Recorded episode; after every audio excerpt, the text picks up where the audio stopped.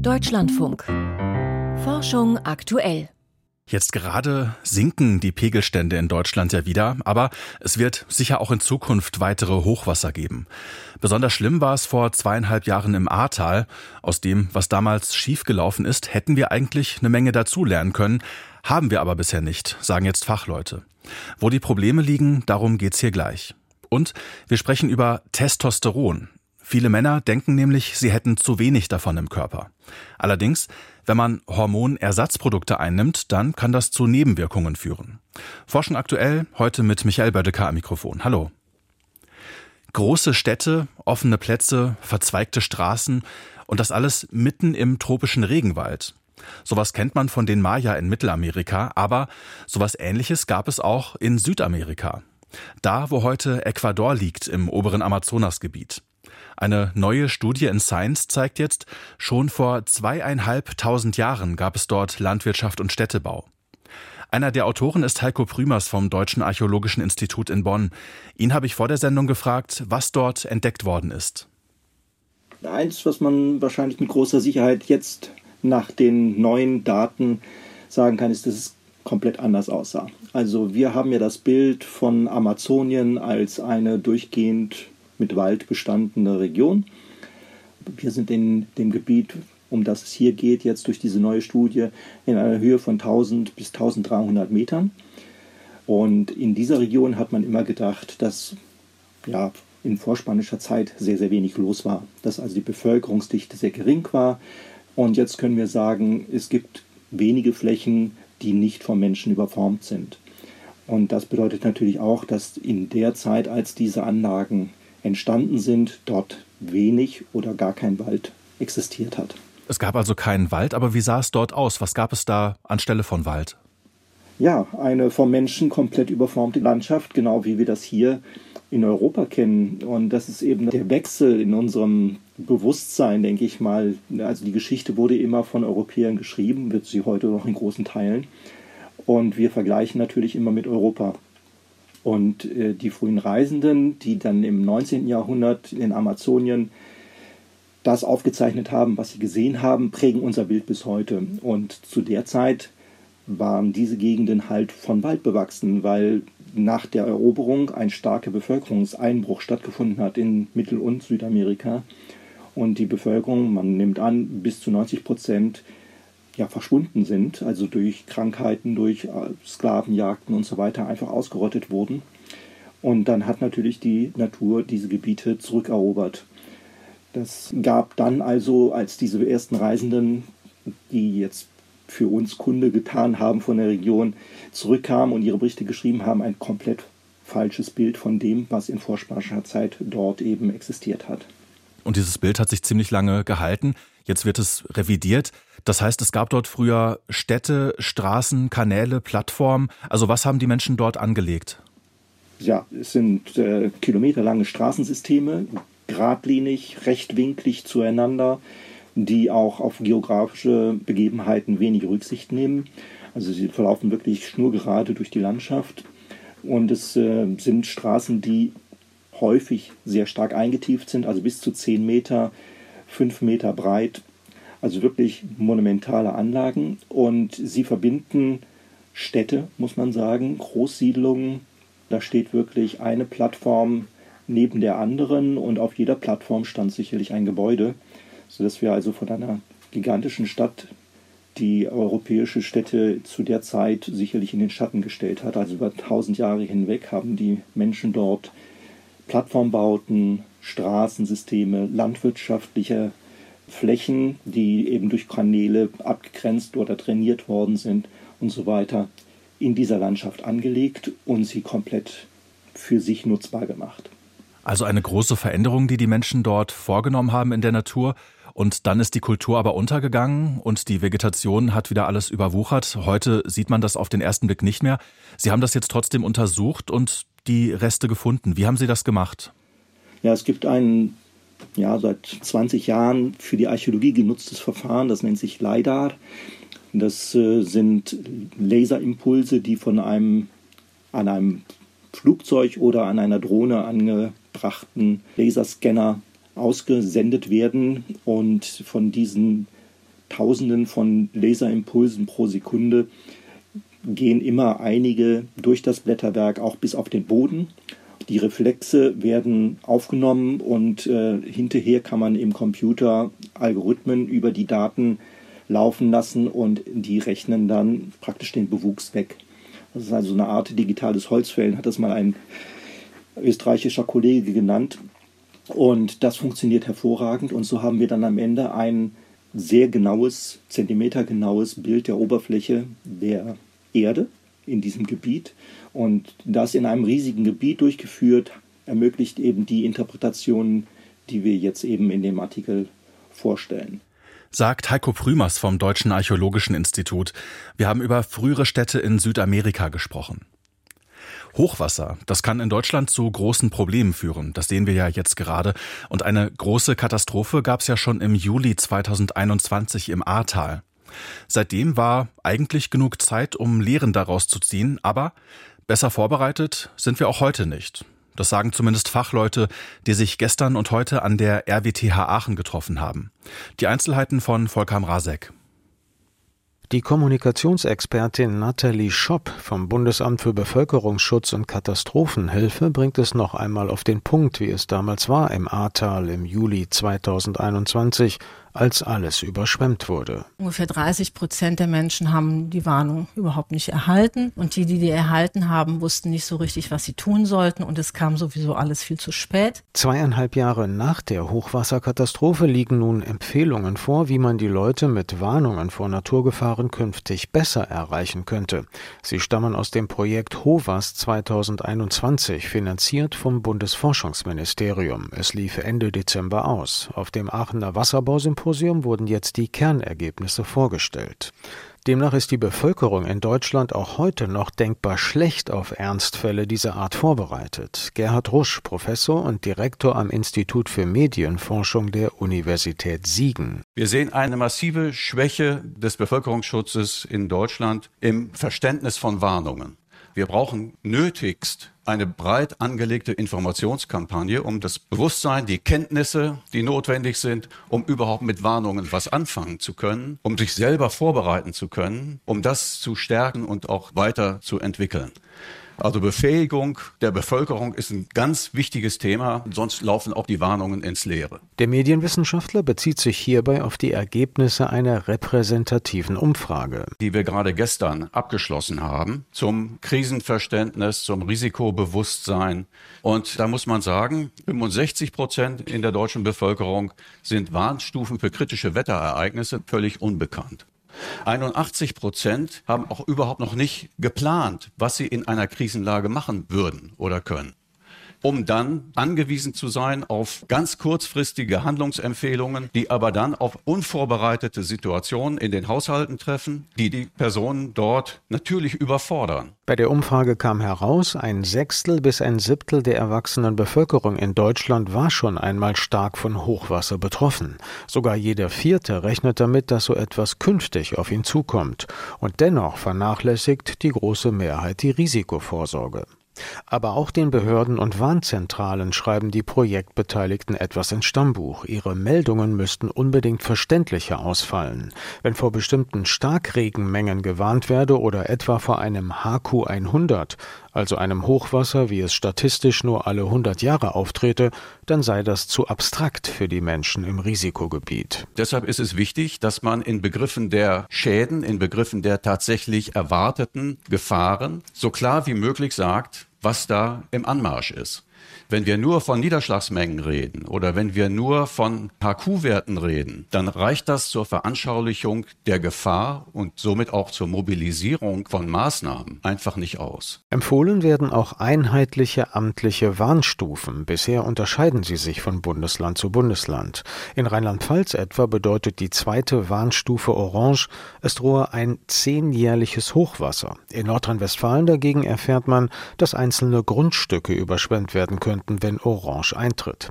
Je nach Wohnort erhalte man also unterschiedliche Informationen, kritisiert die Wasserbauingenieurin Elena Klopries von der RWTH Aachen. Für jemanden, der vielleicht in einem Grenzgebiet zwischen NRW und Rheinland-Pfalz wohnt, wie schätzen Sie das denn jetzt ein? Das ist einfach nicht einheitlich und es kann verwirrend sein, weil einfach nicht ganz klar ist, was diese Hochwasserfarben eigentlich bedeuten und was das für Konsequenzen hat. Robustere und mehr Pegelmesser an den Flüssen, Unwetterwarnungen, die Hochwasser mit einbeziehen. Aus dem Projekt kommen noch weitere Empfehlungen. Nachlesen kann man sie alle im Abschlussbericht. Ende des Monats soll er vorliegen. Deutschland ist noch immer schlecht vorbereitet auf Hochwasser. Ein Beitrag war das von Volker Mrazek. Die Klimakatastrophe und eine atomare Katastrophe.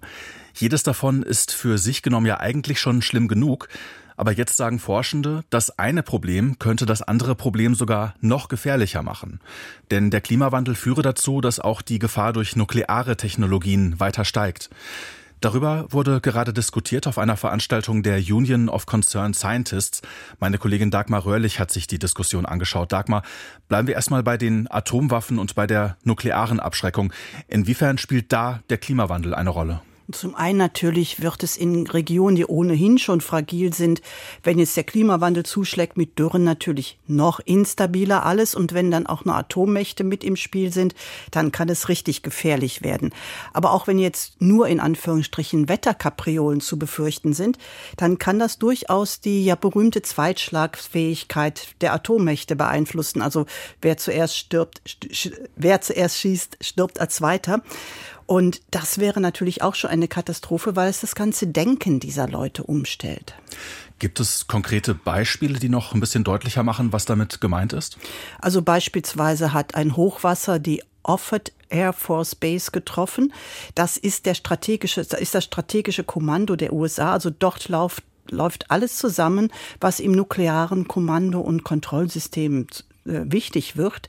Bei der Naval Submarine Base Kings Bay, die ist durch Meeresspiegelanstieg und durch Sturmfluten gefährdet, aber das ist eine von zwei Stützpunkten, wo die Atom-U-Boote und ihre Waffensysteme gewartet werden können. Und die Whiteman Air Force B, da ist der B-2 Tarnkappenbomber stationiert und dort gibt es halt Warnungen vor extremer Hitze in Zukunft und Sturzfluten. Ja, das könnte dann für Besatzungen, Flugzeuge und die Einsatzbereitschaft gefährlich werden.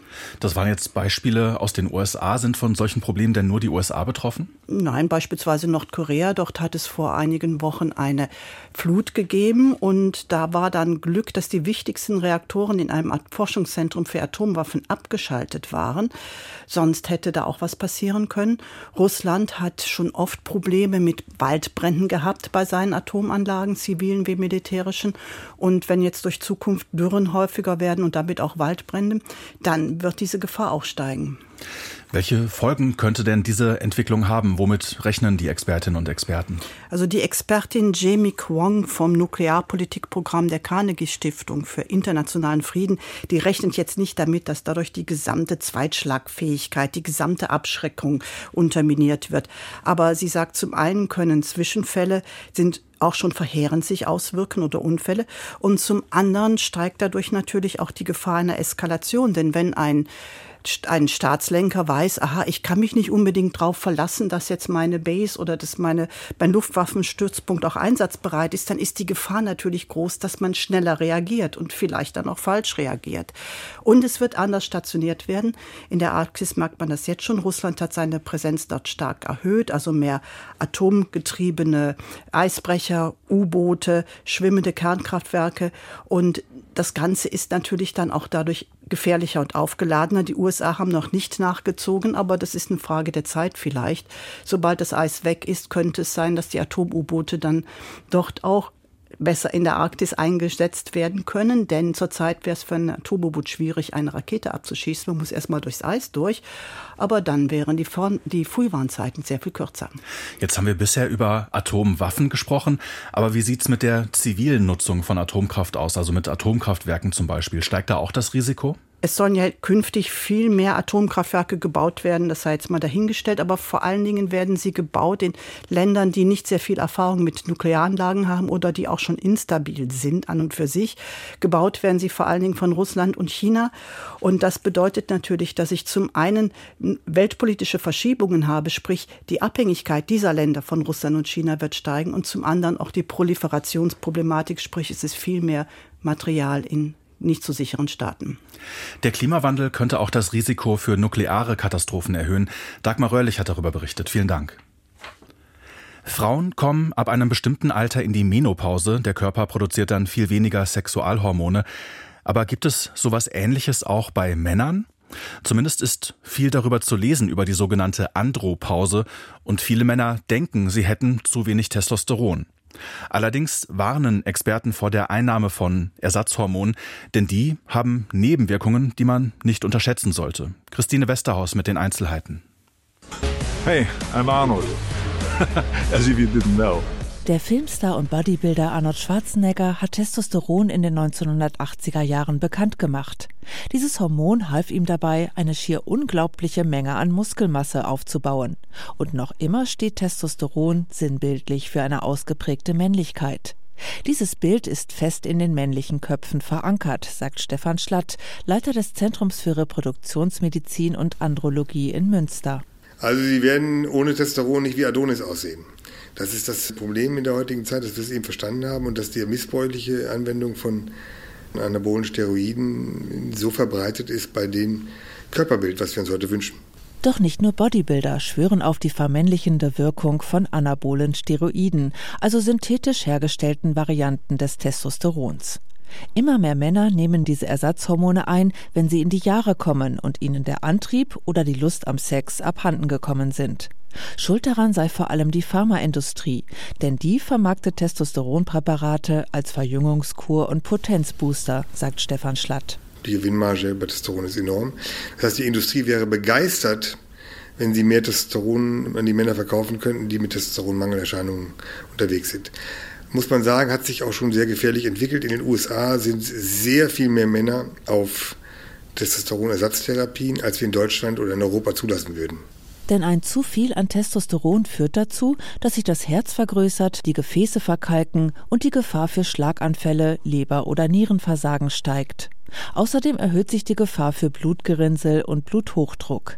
Gleichzeitig können die Ersatzhormone die Blutfettwerte in die Höhe treiben und zu Stimmungsschwankungen führen.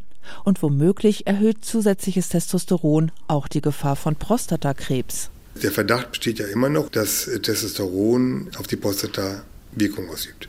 Und wenn wir Zellkulturen anlegen von Prostatazellen, dann brauchen die Testosteron, um am Leben zu bleiben und auch normal zu funktionieren. Das ist in unzähligen Studien gezeigt worden, dass die Prostatazellen auf Testosteron reagieren. Was nicht gezeigt worden ist oder weniger deutlich gezeigt worden ist, dass Testosteron die Entartung der Zellen stimuliert. Aber das ist wirklich im Moment ein ganz großes Thema in der Forschung, in der Prostataforschung. Und die Ergebnisse sind uneindeutig, sage ich mal. Aber das ist die Angst. Trotzdem klar ist, es gibt tatsächlich Männer, die im Alter Ersatzhormone brauchen. Wer einen Mangel hat, leidet dann unter ähnlichen Symptomen wie Frauen nach der Menopause. Ich bin müde, ich schwitze, gerade auch nachts. Das kennt jede Frau viel stärker, wenn sie keine Östrogene mehr hat. Diesen Männern verhilft das zusätzliche Testosteron zu mehr Antrieb, Lust auf Sex und weniger Stimmungsschwankungen. Viel zu oft werde den Männern aber nur eingeredet, dass sie jenseits der 40 zusätzliches Testosteron brauchen, bemängelt Stefan Schlatt. Doch das sei nicht der Fall.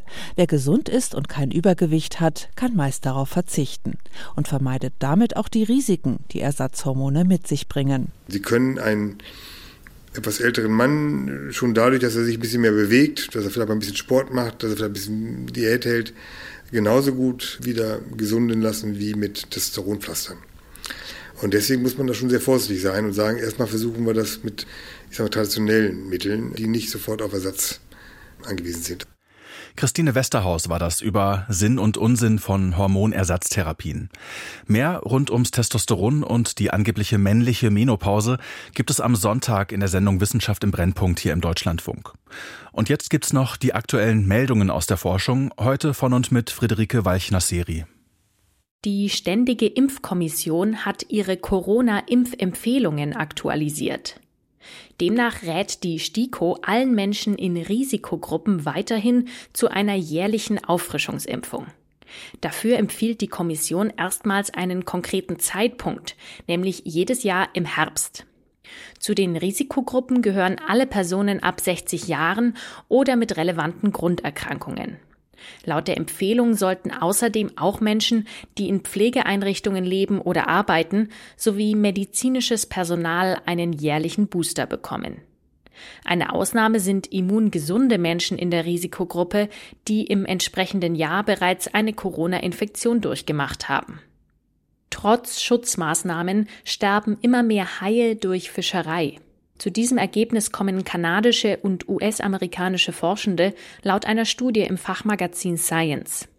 Dafür hat das Team weltweit verfügbare Daten zu Haifängen unter anderem von Regierungen und aus Fischereien ausgewertet.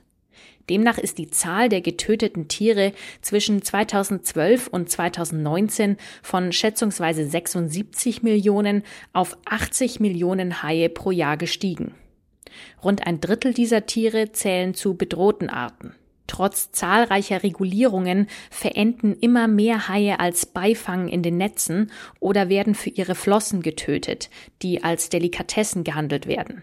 Obwohl einige Länder in den letzten Jahren Gesetze gegen das sogenannte Finning erlassen haben, konnten die Forschenden keinen positiven Effekt für die Haie nachweisen.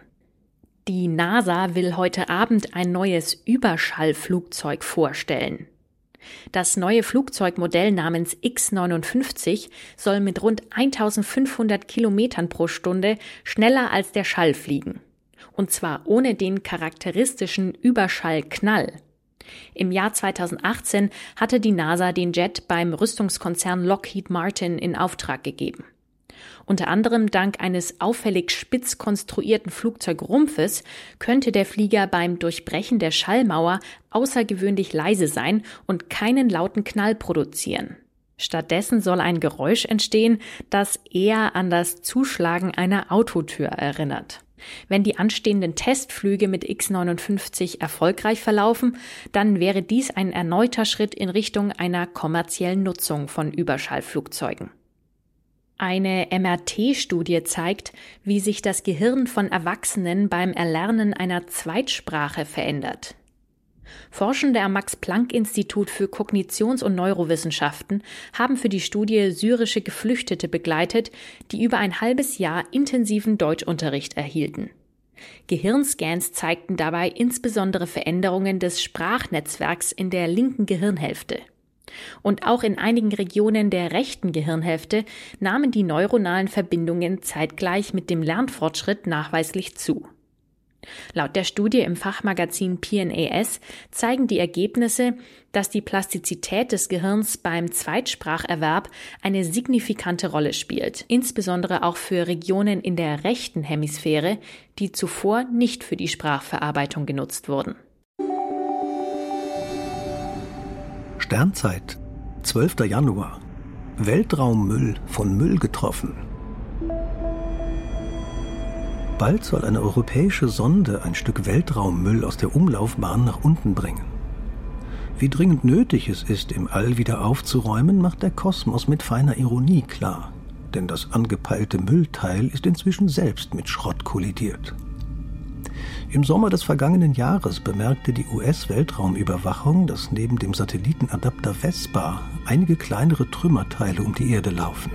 Offenbar hatte ein Müllstück den Adapter getroffen und etliche Bruchstücke herausgeschlagen. Der Adapter einer europäischen Vega-Rakete kreist aber noch immer in gut 700 Kilometern Höhe um die Erde. Wie seit rund zehn Jahren. Er ist etwa so groß wie ein Traktorreifen. In gut zwei Jahren soll eine Mission des Schweizer Start-ups ClearSpace den Adapter greifen und gezielt zum Verglühen in der Atmosphäre bringen. Dafür bezahlt die Europäische Weltraumorganisation ESA rund 90 Millionen Euro. Bewährt sich die Müllabfuhr im All, könnte man einige große Satelliten und Raketenstufen entsorgen. Es lassen sich aber nicht alle 40.000 Trümmerstücke, deren Bahnen genau verfolgt werden, aus dem All fegen. Immerhin könnte man die größten Stücke entfernen, bevor sie, wie der Vespa-Adapter, mit anderem Müll kollidieren und dann plötzlich tausende weiterer Schrottteile die intakten Satelliten gefährden. Wenn sich die Agenturen und Unternehmen nicht bald zusammenraufen und das Müllproblem angehen, wird Raumfahrt, wie wir sie kennen, in etwa zwei Jahrzehnten nicht mehr möglich sein. Noch mehr Neuigkeiten und Hintergründe aus der Wissenschaft gibt's auch in unserer DLF Audiothek App. Zum Beispiel die neue Folge unseres Podcasts KI verstehen. Da geht es um die Frage, ob künstliche Intelligenz die Zukunft vorhersagen kann. Und das war Forschung aktuell für heute. Ich bin Michael Bödecker. Einen schönen Tag noch.